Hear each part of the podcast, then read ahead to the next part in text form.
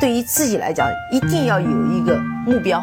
一个企业，它真的要对什么人负责任？嗯，要对社会负责任，嗯，对员工负责任，对股民负责任。这个三个责任，一个国家的发展，实体经济是永远是是顶梁柱。各位好，今天是二零二三年的三月十号，是一个周五了。这段时间呢，咱们趁着格力啊，包括董总的出境的几率比较多啊，那咱们也密集的追踪一下格力哈。这期节目呢，我给各位带来的是在两会期间，央视的主持人张琳对董明珠的一个专访。我个人认为啊，比石小诺在这一期的《遇见大咖》里对董明珠的采访的效果要好。张琳呢，其实是我一个非常喜欢的主持人，在疫情期间也曾经连线过董明珠，也从全方位啊去了解了在疫情期间格力的生产，包括抗疫情况的一些。报道，当然，我把那一期的采访呢也做成了节目，各位可以往回去翻一翻。张琳的主持风格，包括他的采访的功底啊，一直是很让人放心的。这个呢和他的个人经历啊，包括所学专业是有一定的关系的。他呢是河北省的石家庄市人啊，毕业于北京第二外国语学院的阿拉伯语系，在美国康奈尔大学。约翰逊管理学院进修，也曾经在清华大学五道口金融学院啊，成为他的第一期的 MBA 的首期的毕业生。所以呢，我认为张琳啊，对企业的理解，对资本市场的理解是没有问题的。另外，他在央视这么多年以来主持和采访的功力啊，又得到了非常多的锻炼以及好的积累，所以这就。带来了我们即将会听到的这一期采访节目，我觉得相对还是愿意让董明珠开口去讲话这样的效果。熟悉白老师的朋友应该知道啊，在我的心目中，那个最好的主持人非杨澜莫属。如果各位有兴趣的话，可以找到两期杨澜对董明珠的专访，可以听一听杨澜是如何和董明珠对话的。他作为一个主持人或者是采访人啊，既不会把采访对象捧得高高在上，也不会呢让自己显得咄咄逼人。他愿意跟你用聊天甚至是开玩笑的方式啊，让被采访的对象愿意对他进行倾诉，这就是最高的功力。我每次在做格力的节目之前，我都会放上那段片头的声音，那就是那一次杨澜对董明珠采访里面的部分的内容。背景音乐呢，也是白老师非常喜欢的，在《爱情公寓》里的一首歌，叫《红之间》。有时候我想啊，这可能就是一个自媒体人的幸福吧，可以把自己喜欢的声音、音乐交织在一起。同时呢，也有机会啊，用自己的声音，让更多的朋友啊，用正确的方式爱上投资。昨天有一位听友呢，给我转发了这一期的视频。我说，现在呢，因为媒体比较发达了，在哪儿呢都能看到这些原版的视频。但是白老师的节目呢的特点是。我呢会为各位啊把这期采访呢稍微串一串，加上我的一些感受，加上我的一些所见所闻。我总是呢把它称之为让我再啰嗦两句，也希望这样的啰嗦呢能够为各位啊带来一点点小的启发和感触啊。这一期的采访呢，董明珠其实还是说的那些我们大多数人都知道的格力的一些情况，包括张琳问他如何来看待股价，如何来看待市值。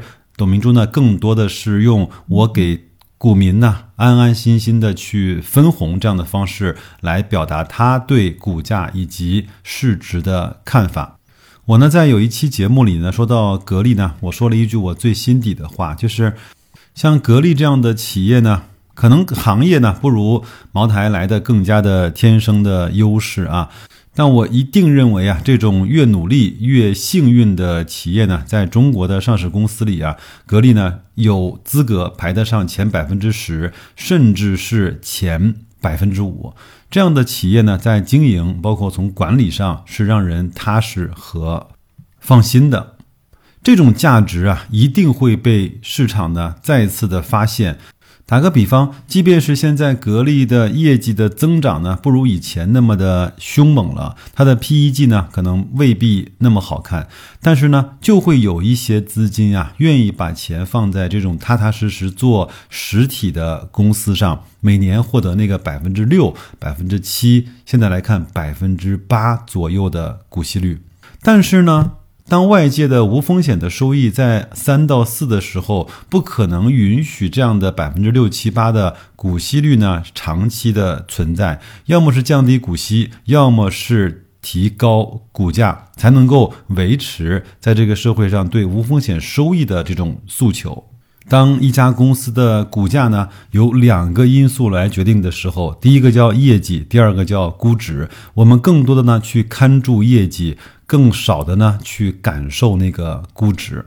采访中啊，也提到了现在可能不太有人提的线上和线下融合的事情。媒体和新闻呢，总是这样：当这个事情刚刚发生的时候呢，会铺天盖地的报道；当这个事情呢开始发展和推演的时候呢，可能就逐渐被人忘却了。因为白老师所在的行业，包括做的品牌呢，也存在着线上和线下的融合的事情。我知道呢这种融合一定不是一蹴而就的，是需要时间的，甚至是有点润物细无声的。当你快把它忘掉的时候，你突然发现，原来它的融合已经开始显现出啊它的魅力了。张林呢，还非常有点尖锐的提出了，为什么你要叫格力董明珠店？为什么要把个人的 IP 啊凌驾在整个公司的商城之上？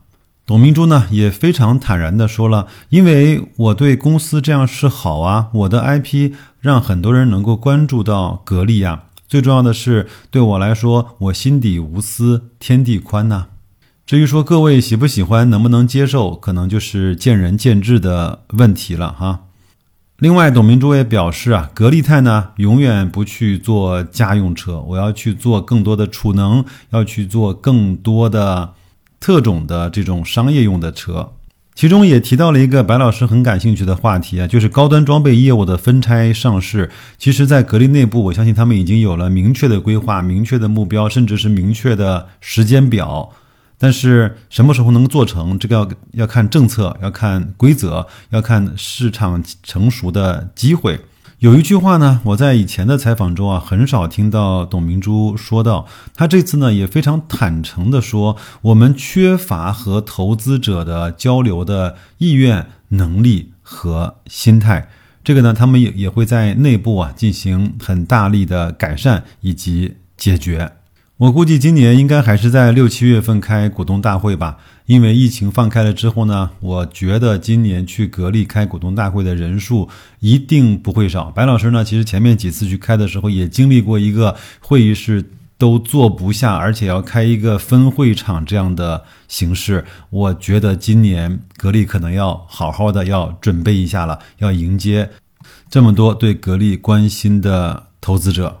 时间关系啊，我就先跟大家啰嗦这么多。在最后的最后呢，我也是听到了董明珠啊，让我有一点点感动的地方。他说我在零七年以前呢，身体一直不太好，大概每年呢是住院三十到四十天。他说每次从医院出来之后啊，我都想说我不干了，干嘛要这么累呢？但是呢，每次出来看到格力的一堆事儿呢，又重新的抖擞精神，投入到工作里面去了。他也说啊，在有一些时间呢，回到家呢，实在是太累了。广东这么热的天气啊，连脸也不洗，冲凉也不冲，就直接倒头大睡。第二天早上才顾得上洗脸，才顾得上冲凉。我不想说董明珠有多么的伟大，我只是想呢，通过这样的表述呢。在我心目中，她其实就是一个普通人。她在三八节的时候呢做采访，她也是一个普通的女性。更为关键的是，可能很多人都忽略了董明珠的年纪，她今年六十九岁，她也是一个老人。从这些意义上来说啊，我们应该给她有更多的包容，更多的尊重。希望董总和格力啊都越来越好，也都希望能够听到这期节目，包括我们所有的关注白老师这么长时间的小伙伴啊，更加的淡定，更加的从容。那就这样吧，周五好好工作，周末好好休息。再见，各位。已经走过了二十个年头啊，今年是第五届来履职我们的全国人大代表了。我特想知道董明珠最大的梦想是什么？嗯，这讲起来有故事啊，就是我们讲最早的时候，我们讲好空调格力造，那算是我的梦想。就是我们这致力于想打造一个世界级的，是我们自己掌控技术的企业。但那时候没有技术，压缩机也不是你，电机也不是你，你凭什么做好空调？那我们就用材料堆出来的，还是。我们的空调在行业都有名的，格力空调比别人重几十公斤，用真材实料堆出一个品质来，但是它含金量不高。然后随着后来发展，我们开始讲掌握核心科技，这时候压缩机、电机全部自主来研发了。那我们现在空调比以前轻了很多，但是它给消费者带来的节能更好了，然后更安静了。那我觉得这就是你技术带来的成果。如果说我们还是比别人重五十公斤，那空调再卖，你质量再好，也显示不出你的先进性。啊，那到了第三个阶段，就是我们要让天空更蓝，大地更绿，这个梦想更大了。啊，那在这个情况下，那我们就开始就是从环保角度、从节能的角度去做产品研究，要不消耗资源来实现我们消费者生活水平的提高。这个课题很大，也非常难。你说不消耗资源，怎么可能？啊！但是你要去有这个梦想，你要去追梦，而且要拼命去研究它，要实现这个梦想。那我觉得我们十几年下来，我这梦想实现了。啊，那我觉得就特别开心。对，然后后来我们就讲让世界爱上中国造。那每个阶段都是有故事的，不是凭空想象出来。为什么有让世界爱上中国造？当时我们中国人全部到日本买饭包，这是让我最气愤的。我就在琢磨，这个饭包能有多少技术含量呢？到日本买个饭包几千块钱，中国饭包两百块钱，那为什么最后人家条件好了，为什么不买两百块钱而买几千块钱的呢？是因为它品质有了要求。我们同样是一个饭包，你煮的饭不香不好吃，营养没有保存好，那我条件好的，我为什么不花几千块钱买一个保证我健康的产品呢？所以当时我看到我特别气愤，回去就想，我们一定要造出一个中国自己的饭包。啊，我们一个饭包研究了差不多七八个月。但是里面最重要说，我们用了几吨米，我们很自豪，啊！你说现在中国人还有到日本买饭包的吗？肯定没有，这就是我们格力的功劳，这就是我们的决心和梦想，让世界爱上中国造。对，所以我觉得它是很有意义的。到了今天，我们开始又变了广告，啊，格力努力了这么多年，那我们就解决消费者的痛点，不是欺骗消费者，说啊，你买我空调便宜，便宜以后买回去一年的电费都用几千块。然后不断的换，那消费者要这个吗？这是消费者一种心理。你把消费者心理研究透，你反而掌握着心理，用欺骗的手段来骗消费者，这不是企业要做的事情。所以要了解董明珠的梦想，看格力的广告变迁就可以知道。对。那您刚才说到的这是大的梦想，我不知道您在日常的工作中善不善于给自己立一些小目标。因为我觉得你好像特别善于发现问题，然后去解决问题，是不是也是一个非常有计划性的人？我觉得我也不是什么小目标，我们只有战略。战略做完以后，我们就战略目标要清晰。格力一定是打造百年企业，啊，那在这过程当中，我们怎么样让这个百年企业深受啊别人的尊重？那当然，我们就追求完美。比如说，我们自己有自己的啊标准。建设，由于我们对标准的这个这个较劲，所以我现在是国际压缩机标委会的主席。那我们制定了很多标准，都是高标准，是我们的标准是围绕消费者满足消费者健康、舒适、节约、节能，你要真正做到才可以。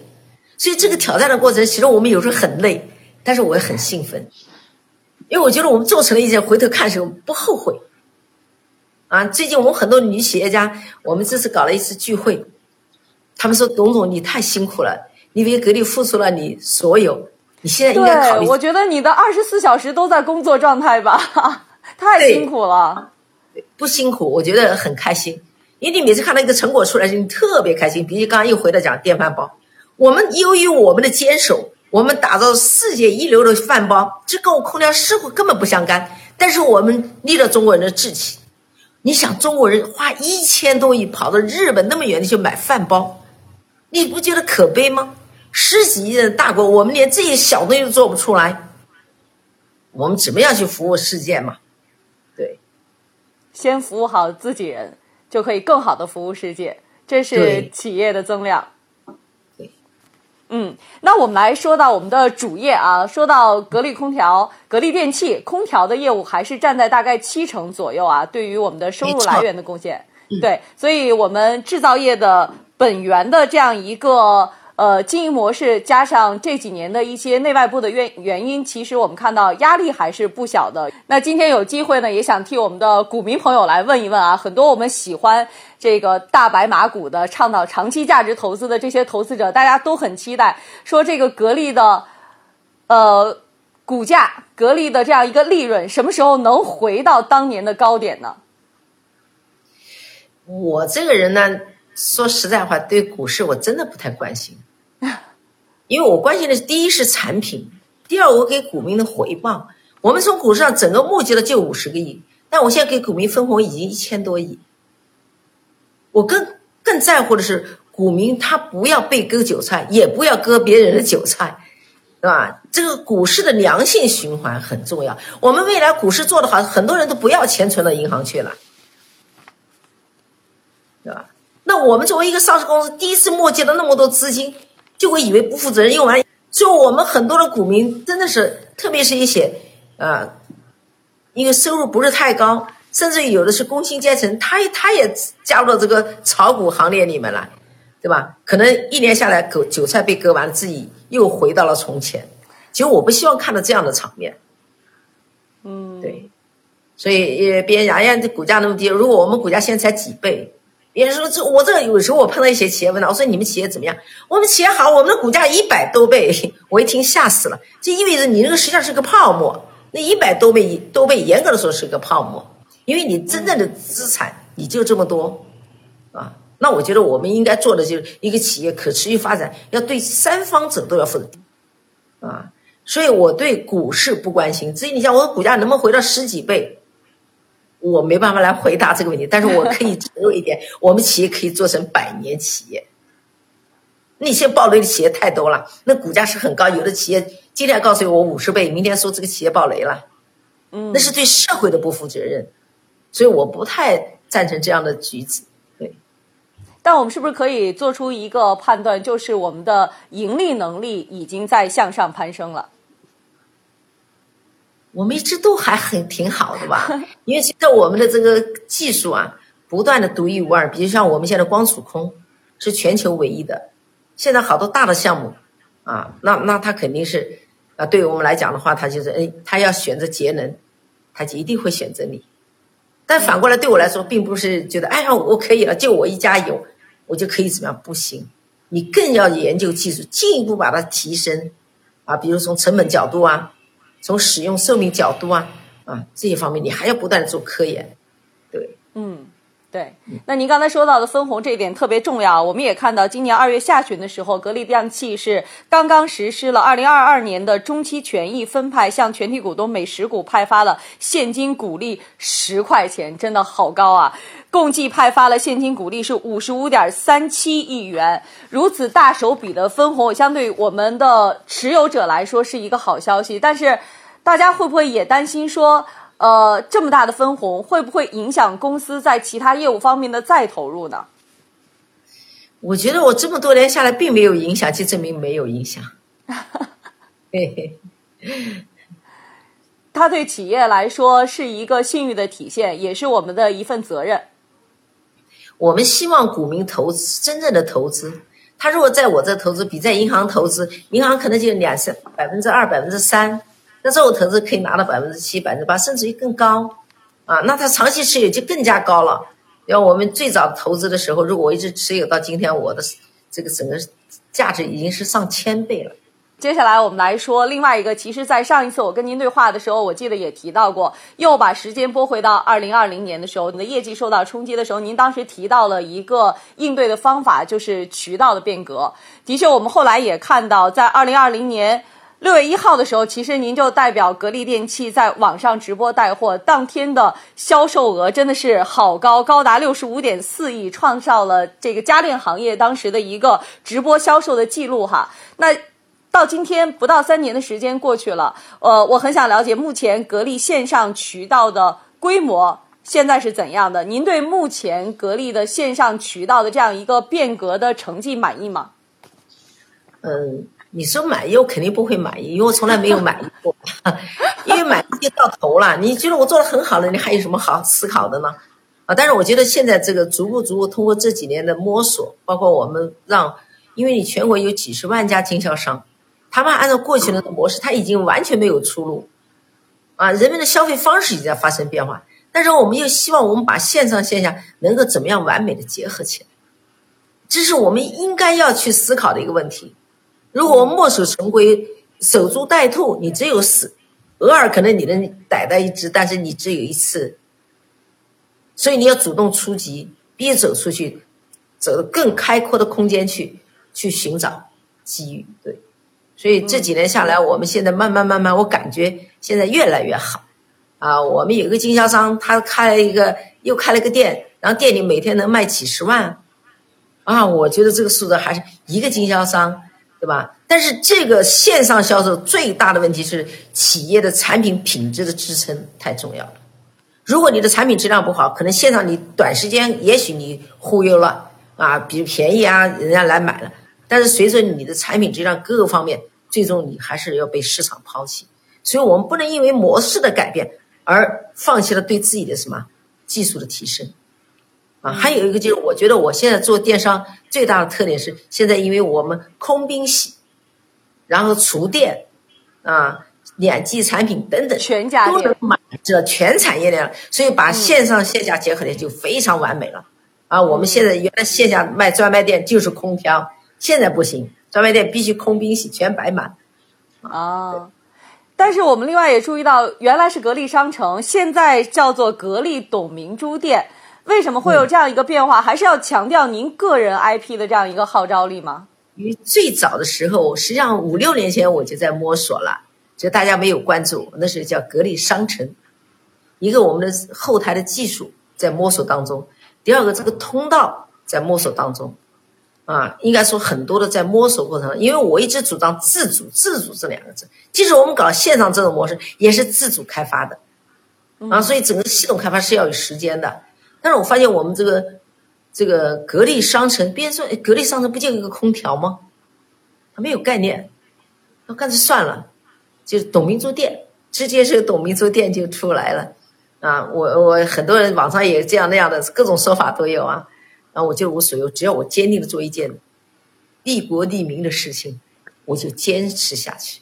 对，改了董明珠店，业绩会不会大幅提升？当然会。人家很关注董明珠，所以也愿意来看看董明珠在卖啥。对啊，所以这是一件让您觉得骄傲的事情。有些非议其实可以不用在意。那是只要你心地无私天地宽，只要你坚守是为别人，你就应该坚守下去。如果为了自己磨砺，那就另当别论了。对，我依然在坚守。我怎么样让我的员工生活的更好？但是生活更好不等于放纵你。你工作也同样有严格的要求，嗯，我说这个原则性东西要把握好，啊，我依然现在在坚持要给我的员工一人一套房，一二年我当董事长实现了一人一间房，但现在我要做到一人一套房，还是要去做，对，这个目标的进程完成多少了？因为我们第一批三千七百套三年前就应该可以给大家了。但是因为发生这样的事件以后，我觉得我们要有大局意识。国家需要的时候，我们不能再顾及自己。何况我们只是说一间房变成一套房的问题嘛。所以当时我们就为了呃支持啊来解决这个问题，所以我们三千七百套这几年来没有分。但我相信董明珠做出的承诺一定会实现。那当然，我们今天的价值就是让别人生活的幸福，你才幸福。啊，如果说我天天有吃有喝，而且我很潇洒，我开的是什么顶级什么车啊，好多名牌车我不懂啊，啊什么什么，啊你觉得你很行，但是你的员工，你周边的人都苦不堪言，你幸福吗？我觉得不幸福。所以我们企业的文化，我觉得挺自豪的啊。我跟我们员工讲，我们在日常的工作当中，我们思想当中，我们就把总书记“我讲无我，不负人民”这句话，就是转化成我们的动力。这其实显示出来一种真正的一种奉献文化。呃，说了这么多，其实刚才您在说的时候啊，我和我们的记者刘晓涵作为八零后、九零后的代表，一直在发自内心的点头，大家都很有同感。来，那接下来我就把时间交给小韩，看看小韩那收集到哪些问题，尤其是年轻人关心的问题，可以带到我们的直播间。好，那个谢谢主持人。那我这边呢，因为我们刚有聊聊到关于那个。改革啊，就是你们刚刚说渠道的改革。那我也想问一下，因为我之前其实也是有关注到，嗯，您有亲自下镇去去上镇去做直播带货嘛？啊，我看到成绩也非常不错。那我也想了解一下，就是就是网友也想知道，未来您会不会尝试更多的这种直播的新模式，或者您自己会更多的去尝试带货呢？对，创新，我就说，不管你在哪一个领域，不仅是一个产品技术创新，你的管理要创新。你的各种的运营模式，你也要不断的去创新。嗯，所以您未来会更多的去做一下直播这一类吗？当然，因为现在年轻人会喜欢看直播嘛。我今天呃，这个大会回去以后，我继继续会去直播，因为你在直播的过程中知道你的你的服务对象他的诉求。其实我们做直播不简单是忽悠卖产品啊，它更多的是听他的诉求，然后他的诉求能让你的产品做得更好。啊，比如说我刚才讲的，比如我们呃，就这个机会介绍一下我们热棒洗护一体机啊。我们水洗出来的衣服不用熨，平的；我们的丝巾摆在里面，洗完出来直的，不用熨的。像我身上穿的这个羊毛的衣服，过去绝对不敢在家洗，像身上这衣服都是要送出去干洗的。现在我都是在家一次完成，洗也行，洗烘也行，然后纯干洗护理也行。啊，我觉得这个就是非常自豪。很多人因为用了我们这个，他们都感叹说，做梦也想不到格力能做出这样的产品。但这句话对我打击很大，知道什么？因为我们好空调，格力知道，大家认为格力空调可以好，其他东西应该不可能吧？啊，所以这就更加激励了我们，呃，更要去做的更好。啊，特别是直播啊，通过我们的现场，我们把演示给大家看，一件皱皱的羽绒服摆进去。洗完以后拿出来，整个抛松松的，他现场看到以后，他的感受是最深的，啊，那所以说这样呢，就对我们的销售有好处，对消费者也好，他正确的选择产品也是非常有好处的。嗯，您刚刚我我我听到您刚刚也非常关注对于年轻人的一些福利的问题。那其实呃，我们知道现在很多，因为其实慢慢的零零后都已经开始毕业出来工作了嘛。我不知道您对于可能新一代的这种年轻人的这种想法，您您是怎么看，或者说能不能给他们一些建议呢？我觉得可能我们不要埋怨这些年轻人，其实孩子们是可以教的，所以你不要埋怨当下什么零零后啊，什么甚至还有更小一点的。我们公司零零后来了一个零零后，现在已经做了中层干部了。到格力公司才三年的时间，我觉得只要他愿意干，这些孩子愿意去吃苦，愿意去挑战。但我们讲的吃苦，并不是讲啊一天三餐吃不饱啊，然后我们要饿肚子啊，然后我们要怎么样穿的很破啊。其实这个时代已经没有了，啊，所以你更多要培养他一种创新能力和挑战能力，愿意去承担。就一个人现在最重要的是要有担当精神。现在我觉得缺担当精神，以我为中心。我经常也举一个例子，我说我如果我们每个时候都把自己抱起来，其实看起来你没有去帮助别人，但是当你出问题的时候，别人也不可能帮助你。而我们每一只手都伸出去，大家团结起来的时候，我们给别人一点力量的时候，所有的力量聚集就是个巨大的力量。我们在这个巨大力量当中，我们也享受到这个力量，说这个是非常重要的。好，谢谢小韩收集的网友的问题。接下来呢，我们继续和董明珠代表围绕企业经营层面的话题展开探讨。我们接下来呢，关键词是跨界。这两年，我们看到格力电器可以说跨界的动作非常的频繁，涉足的像新能源、光伏、预制菜等等不同的赛道哈。呃，相对来说，大家可能觉得，哎，好像跟我们的呃电器的主业。不是完全的相关，感觉有点多点开花式的这样一种布局，所以就有不同的声音哈。有人会觉得，呃，会不会我们是急需寻找新的盈利增长点？也有人会觉得这么多的步伐会不会太牵扯精力了，会损耗我们的主业？对这样的一些声音，您如何回应？您怎么样来解释我们的跨界行为？实际上，我们在做关键核心部件研究的时候，比如电机，比如电油，比如电控，啊，你现在我们虽然做洗衣机、做冰箱，其实这也跟这些关键核心部件还是有息息相关的关系。啊，这是第一个。第二个呢，我们一个企业发展的过程当中，不能光想我自己想要什么。我觉得到到这个发展到了今天，其实企业和国家的命运是一致的。我们企业一定要找到自己的正确的这个点。啊，那比如说装备，当我们要做高精尖的产品的时候，这时候我们需要什么？需要高端的装备来支撑。但是没有，我们全部靠进口。也就是那一年，我下定决心，我们一定要进军装备，不是因为装备这个行业有利润可赚钱而去做，不是的，是国家需要。我们买五轴机床高端的，必须是靠进口。没有理由，我们不能去做，所以我也是用了从一三年开始到现在十年的时间，我们已经从几个机床的研发到现在已经一百多种。它的成功是在于我们不受制于别人，而且我们现在做的给汽车行业啊这种国际型的啊，我们的设备都能去给他们加工他们需要的那个。精致的啊部件，对，所以我觉得这是挺自豪的一件事情。那那你拿这个你说，哎，我也要做到一千亿，它根本不是用钱来衡量的，是你掌控技术的能力。由此就延伸出来很多很多的什么未来的发展的空间。那我们具体来说一下刚才不同的这些赛道，比如说新能源，新能源我们是在二零二一年的时候控股了珠海银隆，现在叫。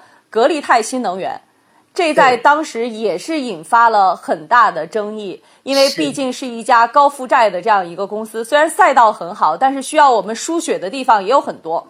那到今天一年多的时间过去了，我们很想知道我们在这方面有哪些新的获得和突破。格格力在布局新能源。的这样一个很广阔的这样一个赛道的时候，更看重的是哪些？最早的时候是因为本来格力电器在二零一七年就应该把这个企业收购，当然我们知道这企业是负债的，所以你看新能源企业基本上靠搞概念，然后上市，然后募集了几百亿来支撑，然后在这过程当中有很多企业也在倒闭，这些股民投资血本无归。但是我没有这样做，我就我在想了几个原因，一个呢就是新能源一定是未来的发展方向。我们的资源如何能让它保证啊？不要消耗资源啊！还有还有，因为很多的因素，我觉得新能源都是一个未来的一个非常广阔的前景。那我们格力为什么要收购？因为跟我格力也相关。比如说我们汽车空调啊，当然我们收购那个叫银龙时，他还做这个公交车啊、啊物流车啊。那我觉得对我们来讲，汽车空调是一个一次机遇。第二个，我们格力的电机是一个机遇，我们格力的电容是个机遇。那如果没有这个平台，我们这些产品即使做出来，也没有办法来验证它的技术。那你找一个企业去要用你的，他根本不信任你。所以当时我思考了很久，一个新能源未来发展需要，一个就是格力电器发展需要。所以当时这件事当时没有过的情况下，别人就说啊，董明珠决策错误的，我一点不认为我错误。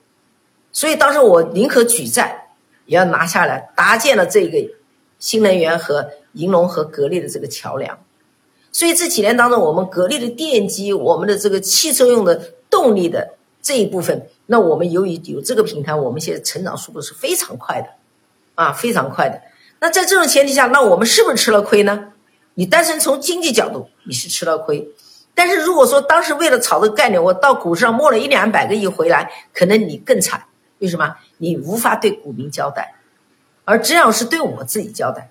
但是随着我们成长过程当中，我们第二次的时候，我们格力电器又进行它在一个法务拍卖的时候，我们通过这个法务拍卖把买回来了。虽然呢，跟他的这并不是他的债务问题，是他企业以前不良行为而导致的后果，这才是最严峻的。所以企业垮，并不是外部环境是最主要原因，而是内部的管理是最主要的原因。如果从一把手，从一个呃企民企，从第一个法人代表和他的一系列的人在这里都像蛀虫一样的，这个企业怎么经得起？他是经不起的。所以，我们现在开始已经通过我们的努力，对吧？我们在技术领域，如果我们去到国外买个技术，像别人不是收购一个企业不是几百亿吗？对不对？那我如果是这样的思路去的话，那我这个也不吃亏。虽然我买了亏，但是我在沉淀我的技术的过程。啊，所以我觉得应该一分为二去看这件事情。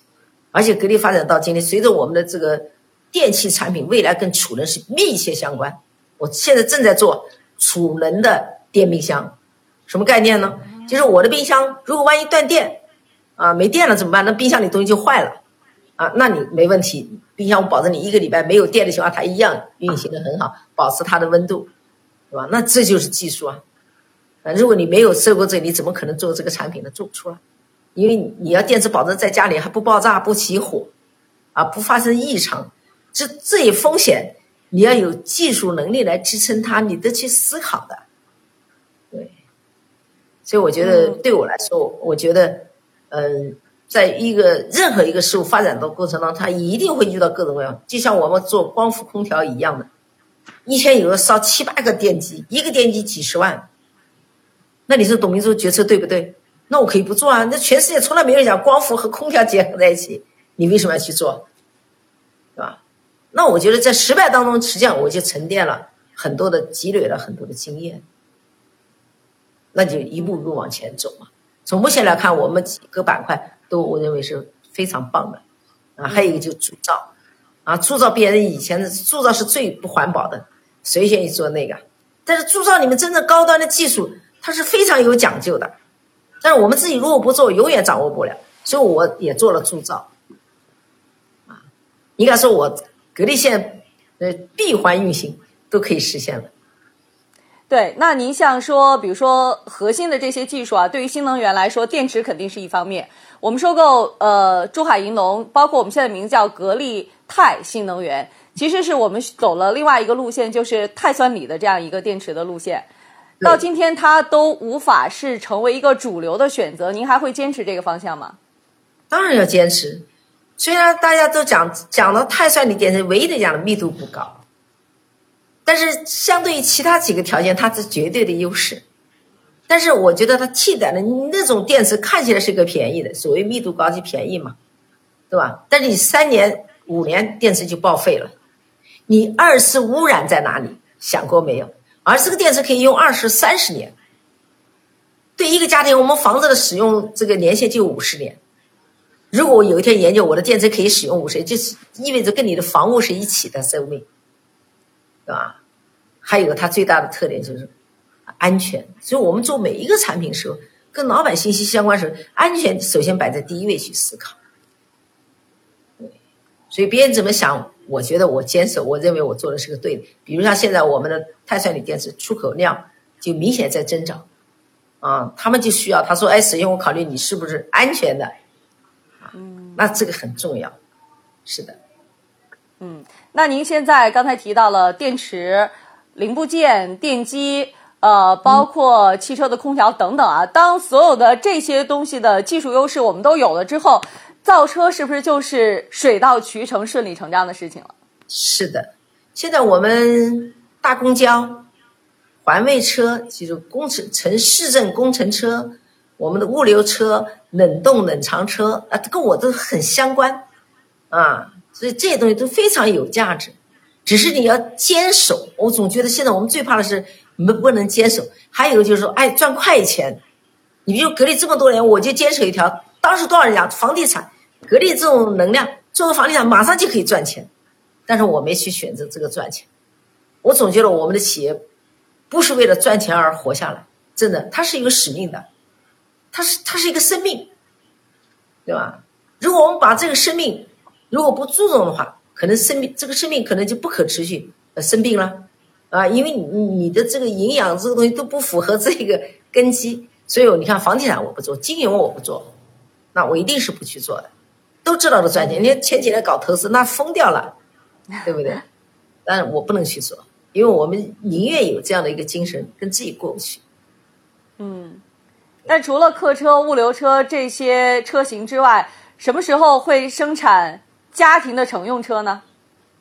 哎，讲到这个问题，我就现在告诉你，我坚决不做，因为那个领域里面已经那么多的企业之后，你干嘛在那里面去要跟别人分一杯羹呢？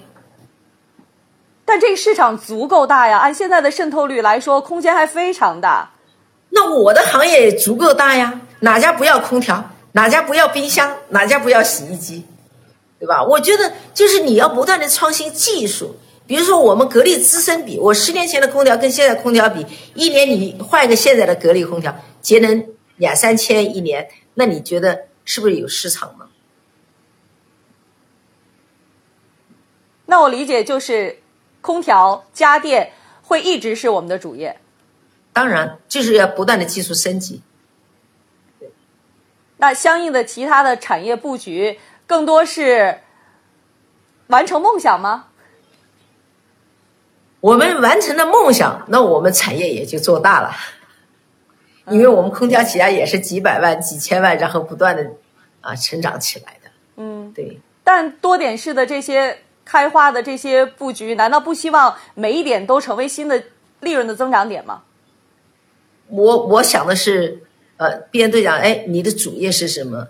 我觉得我认为每一个都是我的主业，不管你现在是大还是小，你都要把它当做主业一样去对待，你才能做好。他这个增加了这个所谓大家认为说，哎，你这可能是副业，你不可能做大，那你主业还在空兵洗，不是的。我觉得每一块都要把它做的最完整，啊，那你才行。你比如像刚刚我讲的电容，电容这个东西是所有跟电器有关的都需要。你就是你告诉我这市场有多大？只是老百姓看不到而已。它可能就是几千亿的市场，啊，电机，啊，跟电有关的只要动的，它可能跟电机也有关。那你多大的市场？那我们对品质的追求，我们对零部件的这样高标准要求，有多少企业希望能用我们的产品？啊，什么叫高质量发展？我认为这就是高质量发展。嗯，但是我还是很好奇，因为汽车的新能源车的这个赛道真的非常的长坡厚雪。格力为什么不来分一杯羹呢？而且您刚才说到，您对格力做一件事情、做一个产品的这样一个质量是非常有信心的。我们中国的新能源车现在在全球都在具备我们自己的优势，是我们弯道超车的一个典范。我们完全有实力去做这件事情啊！那我刚才还是这句话：如果以后中国乃至于全世界都用我的大公交车，那你说市场有多大？我刚才讲，现在做新能源小轿车的这个乘用车太多了，比比皆是，啊，很多人面临着这种死亡。我能理解，您是希望做更加有确定性的事情，而不是去盲目的跟风。对，嗯，不是盲目跟风，是跟风的原因是因为那个很赚钱，而我不想赚那个钱。啊。赚自己更愿意拿的钱，对，嗯，那您刚才提到了光伏啊，我们也是看到格力在光伏领域的这样一个布局。您说到了一点是光伏加空调，那目前我们的光伏在行业中大概属于一种什么样的技术水平？除了光伏加空调，还有什么样的一些应用？我们从到现在已经研发了十十一年，第十二个年头了。那我们做的。从光伏空调到光储空，啊，几代的升级，现在已经有了很好的这个空间。比如像我们工厂现在全部用我光储空的这个技术，我们核算了成本，大概以以一个工厂为例，啊，我们一个车间，啊，用五年的时间，这个投资成本就收回来了。那第六年就意味着每年我们可以减少成本两千万。也就这个用光储空这个技术，可能未来的二十年，那我们就可以迎来四亿的利润。嗯对，其实从这个角度，我们看格力的报表也能发现，我们其实，在成本端的控制是下了很大功夫的，这也能保证我们的利润空间。这也是我一直在干的一件事情。啊，我我觉得成本不是呃简单的一个价格价差，是内部的管理、质量的控制。啊，如果说你报废品少了，那你成本就降低了；你选择的材料用料精准了，那你就是成本降低了。所以是管理出效益。对，所以我我每天人家看到我，每天我说我就干一件事，带个放大镜去找问题去。哈哈哈 找到了问题之后解决了，其实给企业带来的都是真金白银、实实在在的效益。对，所以我们有很多员工在公司混不下去了，觉得现在没有油水捞了啊，在这里什么都受约束了，所以他就会离开。那这种离开离得越多，对我来说越是好事情。嗯好，那我们再次请出我们的记者小韩，看看这一时段网友哪些关心的问题。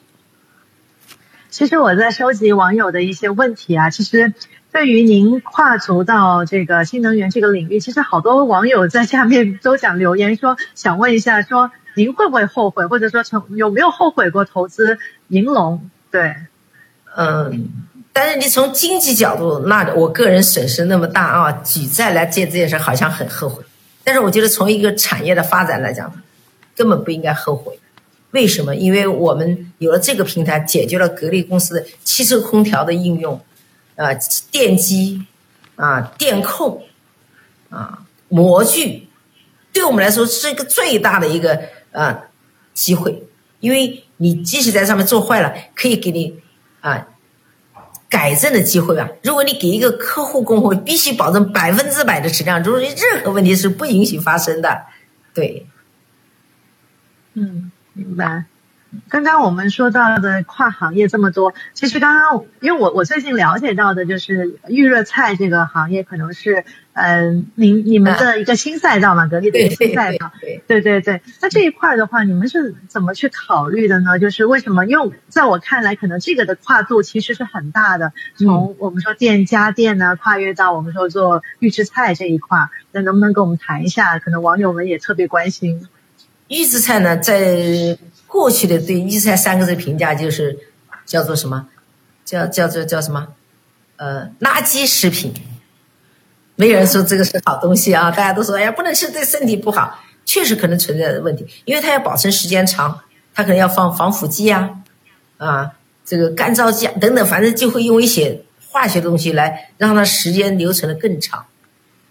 那实际上，我们做预制菜，实际上我们理解预制菜，首先为什么我要愿意介入进去，就是跟健康有关。那我首先我们具备了很好的条件，就是我们有装备公司，我们生产最顶级的数控机上可以一分钟转上万转的这样这样的一个技术。那我们在这个生产消费者需要的食品的时候当中，其实跟这个装备是有关的。就我们要研究时间、温度啊等等。啊，在这个流程上，怎么样保证它的产品是完美的？啊，这是第一个。第二个呢，它需要冷冻、冷藏、冷运，这跟我也是相关的。啊，我觉得是很有价值。最重要一点，啊，中央提出来要振兴农村，啊，这个农村的经济。那怎么样来讲？像过去传统的模式是肯定不行了。结果我们到田头看过，农农民把菜割上来以后，太阳一晒蔫了，啊，可能到了菜场卖又消耗了一半了。啊，都是那样的经营方式，那其实它的资源是完全大大量是浪费掉了啊，这是第一个。第二个呢，它也不能保鲜，你今天就必须卖的摆的，明天就坏了，啊，我觉得根据这个当下的时代，总书记提出来，饭碗要端自己的手上，怎么端在自己手上？要用科学来解决啊。那农民还是那个过去的那种方式做，他是没有办法能够让他实现这个把自然能源把它用足。比如说，我们现在为什么我们现在冬天能吃到夏天的菜，夏天能吃到冬天的菜，实际上就是在进步。那我们要把这些科技运用到农村去。我就想，我们参与到预制菜这个领域里面去。我自己个人梦想，没有农村，没有城市，农民就是城市，城市呃城市人就是农民，他没有界限，就是我们都是在一个平台上。那我希望未来我们通过这样的模式，是否能实现一个农民工人化？就是我们把各种资源，比如它作为股份制公司啊，当然我这是自己在想啊，如果农民的土地啊入股进来，成立一个股份制公司啊，那他每年收益可以分红，然后我们农民可以当工人在里面去，哎，参与到这个农农村生产的整个过程，对吧？其实它是一种，我认为是一种创新，而且是我们这个时代到了一个新时代对农村的建设啊。我记得那是九几年吧。我到日本去，我到农村去，到田头走的时候，发现哇，真是你的很震撼。农民下田里戴了手套，然后看农民家里后面有两辆，又是拖拉机，又是货车，然后小轿车。哎呀，我觉得到今天我们改革开放到今天，我们城市在不断的变化，农民也在发生变化。农民改善农民生活，就是为了让他进城打工。我觉得不一定。对，就是这样的方式，它是不能解决根本性的问题。所以我一直讲，我们造血和输血这两个字啊，我们虽然有能力，比如说啊，我们去扶贫啊，我输点血啊，我们经常去帮扶你，我们帮扶的最终目的让他能够站起来，嗯，他自食其力，那是真正的啊。所以我觉得，就是我们做企业走到一定的程度时候，你每一个思考不是蝇头小利。不是讲，哎，这个领域来了，风口来了，可以赚多少多少钱？这个风口多大，多少亿的市场，你能赚钱了？我觉得这种心态我们是做不好的事的。嗯，那那你们觉得你们在做预制菜这方面的话，会有些什么样的优势吗？优势有啊，刚才讲的冷冻冷藏得天独厚的优势啊，这是第一个。第二，我有装备啊，我现在工业制造这一块，我们把生产线从田头到餐头餐桌，从田头到商场。啊，那整个这一个产品是整个一个产业链的你的研究，啊，每一个环节怎么样能做好？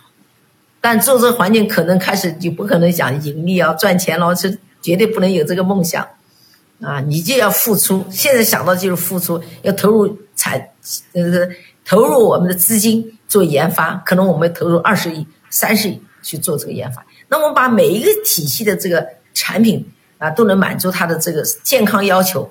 我觉得这时候我们可能才会形成批量性的。好的，那么顺着刚才小韩提到的第一个问题，关于后悔这个话题，我也特别想问问董明珠代表，您在企业经营层面这么多年做的决定，有没有觉得有一些时候可能做错了，有的时候会后悔的时候？从战略角度来讲，我觉得从来没错过，但我们在执行实施的过程当中，可能会出现偏差。我因为时间问题，时间点不对，啊，或者是因为我们选择的做完以后，我们在这过程当中走弯路，啊，比如我们做一些新的研究突破的时候，哎，他可能有某一个环节上啊缺少一个东西，这都有可能的。但是我觉得没有什么后悔的，只有经历过才知道。如果我们每天都在幸福所谓的幸福当中，没有任何挫折，没有任何挑战，你就走过了人生，我觉得你根本就没有幸福。从某种角度上来说，是不是可以说？与其后悔什么事情我做错了，不如后悔说，哎呀，这个事情我当初怎么没做？做更重要。对，我觉得就是人的一生就是在斗争当中成长的。对，我觉得今天我们其实谈到了很多东西，对于我们年轻人，对于我们职场中的奋斗者来说，都有很多的借鉴意义。那还是回到这个公司经营的层面啊，因为我们的受众也有很多都是资本市场的投资者，大家对于格力电器一家上市公司的一举一动都非常的关注啊。那您之前曾经提到过会将装备、工业核心部件等领域的业务拆分上市，我们也想知道目前这件事有什么新的进展？为什么要这样去做？我们确实有这个思考。啊，可能想说，哎呀，这个板块拿出来上市可以变成好多倍啊，又可以赚钱了，又可以融到很多资，我不缺钱啊，我不要这个钱。但是我为什么还想上市呢？是因为格力现在一讲格力呢，大家都全世界都知道空调，但是我们做了很多好的东西呢，没办法展示出来。比如我刚刚讲的，我们把电机、电容等等分拆以后上市以后，我们只想让全社会公告。啊，格力电机一年销售多少，技术多少，什么什么什么，就我在塑造一个品牌，啊，要让技术能够展示出来，这也是不一样。所以我们很多投资者就啊，有时候我们也受到批评，说是你们这个从来啊，对我们投资者不尊重，不来跟我们沟通，我也批评了。我们专门分管投资，我说要去交流，要去沟通，把我们的愿望，把我们的想法，我相信大家都是能够理解，并不是所有投资者就是唯利是图的嘛，对吧？我觉得可能是还是要有一个很好的沟通，但是我确实在这方面我是有缺陷的啊，我这个不太善于跟别人沟通。你唯一跟我讲的让我兴奋的就是格力，除此以外我没什么兴奋点。那所以还是会坚定的推进拆分上市这件事情。对，我们是正在考虑当中。嗯，有计划表了吗？时间表了吗？今天讲的就应该有计划表，但是计划是怎么执行，那是一个时间过程。对，其实年龄人呐、对您来说已经不重要了，只是一个。当然，我也生病的时候，你知道吗？我这几年反而还好了很多。我九五年当回到呃总部当经营部长的时候，一直到老总到二零零七年这十几年，我每年都住院十大概四十天到五十天，这到医院是能查到记录的。医院查没有任何病，他就最后说你疲劳综合症。其实在这躺在病床那想，我说哎呀，出去再不干了。但一出了医院时候，走到公司门口的时候，那完全就变了一个人。我现在还会经常，你知道吗？讲的不怕你笑我。有时候晚上回去累的时候，晚上回去脸都不洗，就躺在那儿了。像我们广东很热，基本所有人回去必须有个冲凉的习惯。那我不行，我受不了，就累，不洗脸，什么什么都不干了，就躺在那儿。早上起来冲完凉，头一洗就很状态就很出来了，不知道为什么，就是说自己无形之中就是对这个对你自己，别人对你的信任给了你这个权利，你怎么样的对对得起这个权利？这是别人没有的。公司几万人，就是你是一把手，而这一把手不是得到，而是更多是付出。何况我们一年有那么多的年薪，你比工人已经拿了很多倍了，那已经给你很好的回报。你拿了钱，你再不干活，不比别人干得多，你自己也对自己就交代不了。而且我觉得一种是一种快乐。但你要学会从中寻找到一些快乐。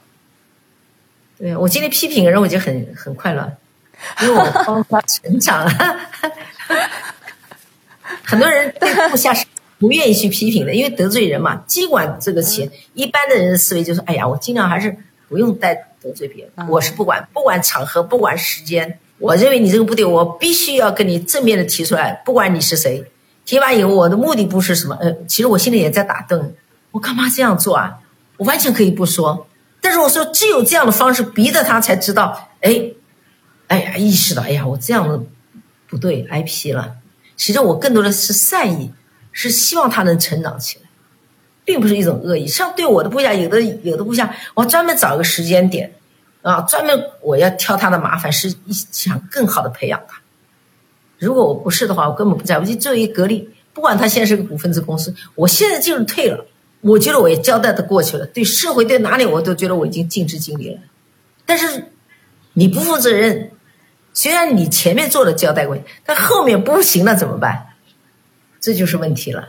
当然，我们可以用好多企业有不同的管理模式，有的人说所谓的激励方式，是吧？那你看，不断的啊，所谓的加薪。啊，然后就是人在这个人过程当中，啊，特别是我不我不愿意一个人是被我把他免掉而难过，我是认为他自己在这过程当中不断的成长起来，所以这个就是你你做什么样的角色，我们更多是，哎，希望用自己，经常我们有人讲用自己人，什么叫自己？一定要用自己什么人？志同道合的人叫自己人。不是利益绑在一起的自己人，这个哎，这就本质的不同了啊。嗯，那你说我不愿意用自己人吗？那我用天天跟我吵架的人，那不是有病啊？对不对？一定用自己，但是自己人是什么样呢？愿意跟你一起去担当，看到问题是能够想办法跟你一起去解决问题啊。我觉得这就是志同道合，这就叫自己人。我从来不希望底下跟我吹牛拍马，在我面前，哎呀，董总你好啊，什么什么，我听到说这个人就不行。只要他经常跟我讲这个一定有问题，给你一个权利，你把这块事要给我做好，啊，那做不好你再说好听也没有用。好，那我们把最后一个提问的机会，关于网友关心的话题，还是交给小韩。看到很多网友在下面留言，因为之前就是我们刚说女女企业家嘛，我们之前网传说你有跟麻六记的张兰女士，你们是有见面，因为我们知道你们现在的一个新赛道是 是预制菜嘛，对不对？我不知道未来你们会不会在这方面有一些合作，或者大家其实也很关注，说未来你们会不会有一些怎么样的合作，或者你们具体聊了些啥？跟谁呀、当然就是马六记哈哈哈哈网友的问题。很多人是想的太多了，因为张兰也是一个女、女性嘛，那么说一批女性这个企业家来格力，那我当然肯定是欢迎的嘛。我们作为女性之间一种交流吧，我觉得有这么一个平台也是挺不错的。每个人来自不同行业，我们那些来的有画家，呃，有搞艺术的，有搞咨询的，有搞这个呃投资的啊，还有做珠宝的，哎呀，各个行业都有。其实每个行业里面都有不同的特征啊，但是我觉得更多的是分享。我觉得还是分享女性在当下这个时代怎么样做成一个真正的撑得起我们不负这个时代的女性。我觉得这个才是最重要的。根本没有像大家谈的什么什么，我做预赛跟他合作，我们根本不存在是因为谈生意，嗯，根本就没有这个就没有这个动静，只是一批人来在一起聊天而已。对，好了，谢谢。嗯，好。嗯对，说到这儿，我其实想到了，国际上现在都有一种理念叫 “girls help girls”，就是女性帮助女性。刚才你也说到了女性的这个访问团来到格力，您会觉得接下来对于女性的这些创业者或者女企业家，我们有更多的合作和扶持吗？我觉得这个交流就本身就是一个扶持。其实，嗯，他们俩那天都说：“哎呀，董董总，我们见到你，就是重新认识了你，而且我们从你学到很多东西。”其实这句话是不完整的。其实他们每个人在分享自己的时候，实际上对我来说就是一个吸收他们的很多优的啊，对我来说补短的啊，补我短的啊，这么一个过程。对，嗯但我们说现在的职场也好，现在的呃整个社会上，对于女性的这样一个创业，其实我们希望能够得到更多像您这样的前辈的这样一些支持和建议，这对他们来说应该是非常大的一个鼓励。就我觉得人生是一定要是努力的，就不断的要有坚定的意志要往前走，嗯啊，但是至于收获到底有多大，我觉得呃我在乎的是这个过程。其实有时候我们不是每一个人就是付出了就一定能收获，但是我觉得活好当下每一天，也是一种很好的收获。好，谢谢。那到这里，我们今天的访谈必须要结束了。那我们。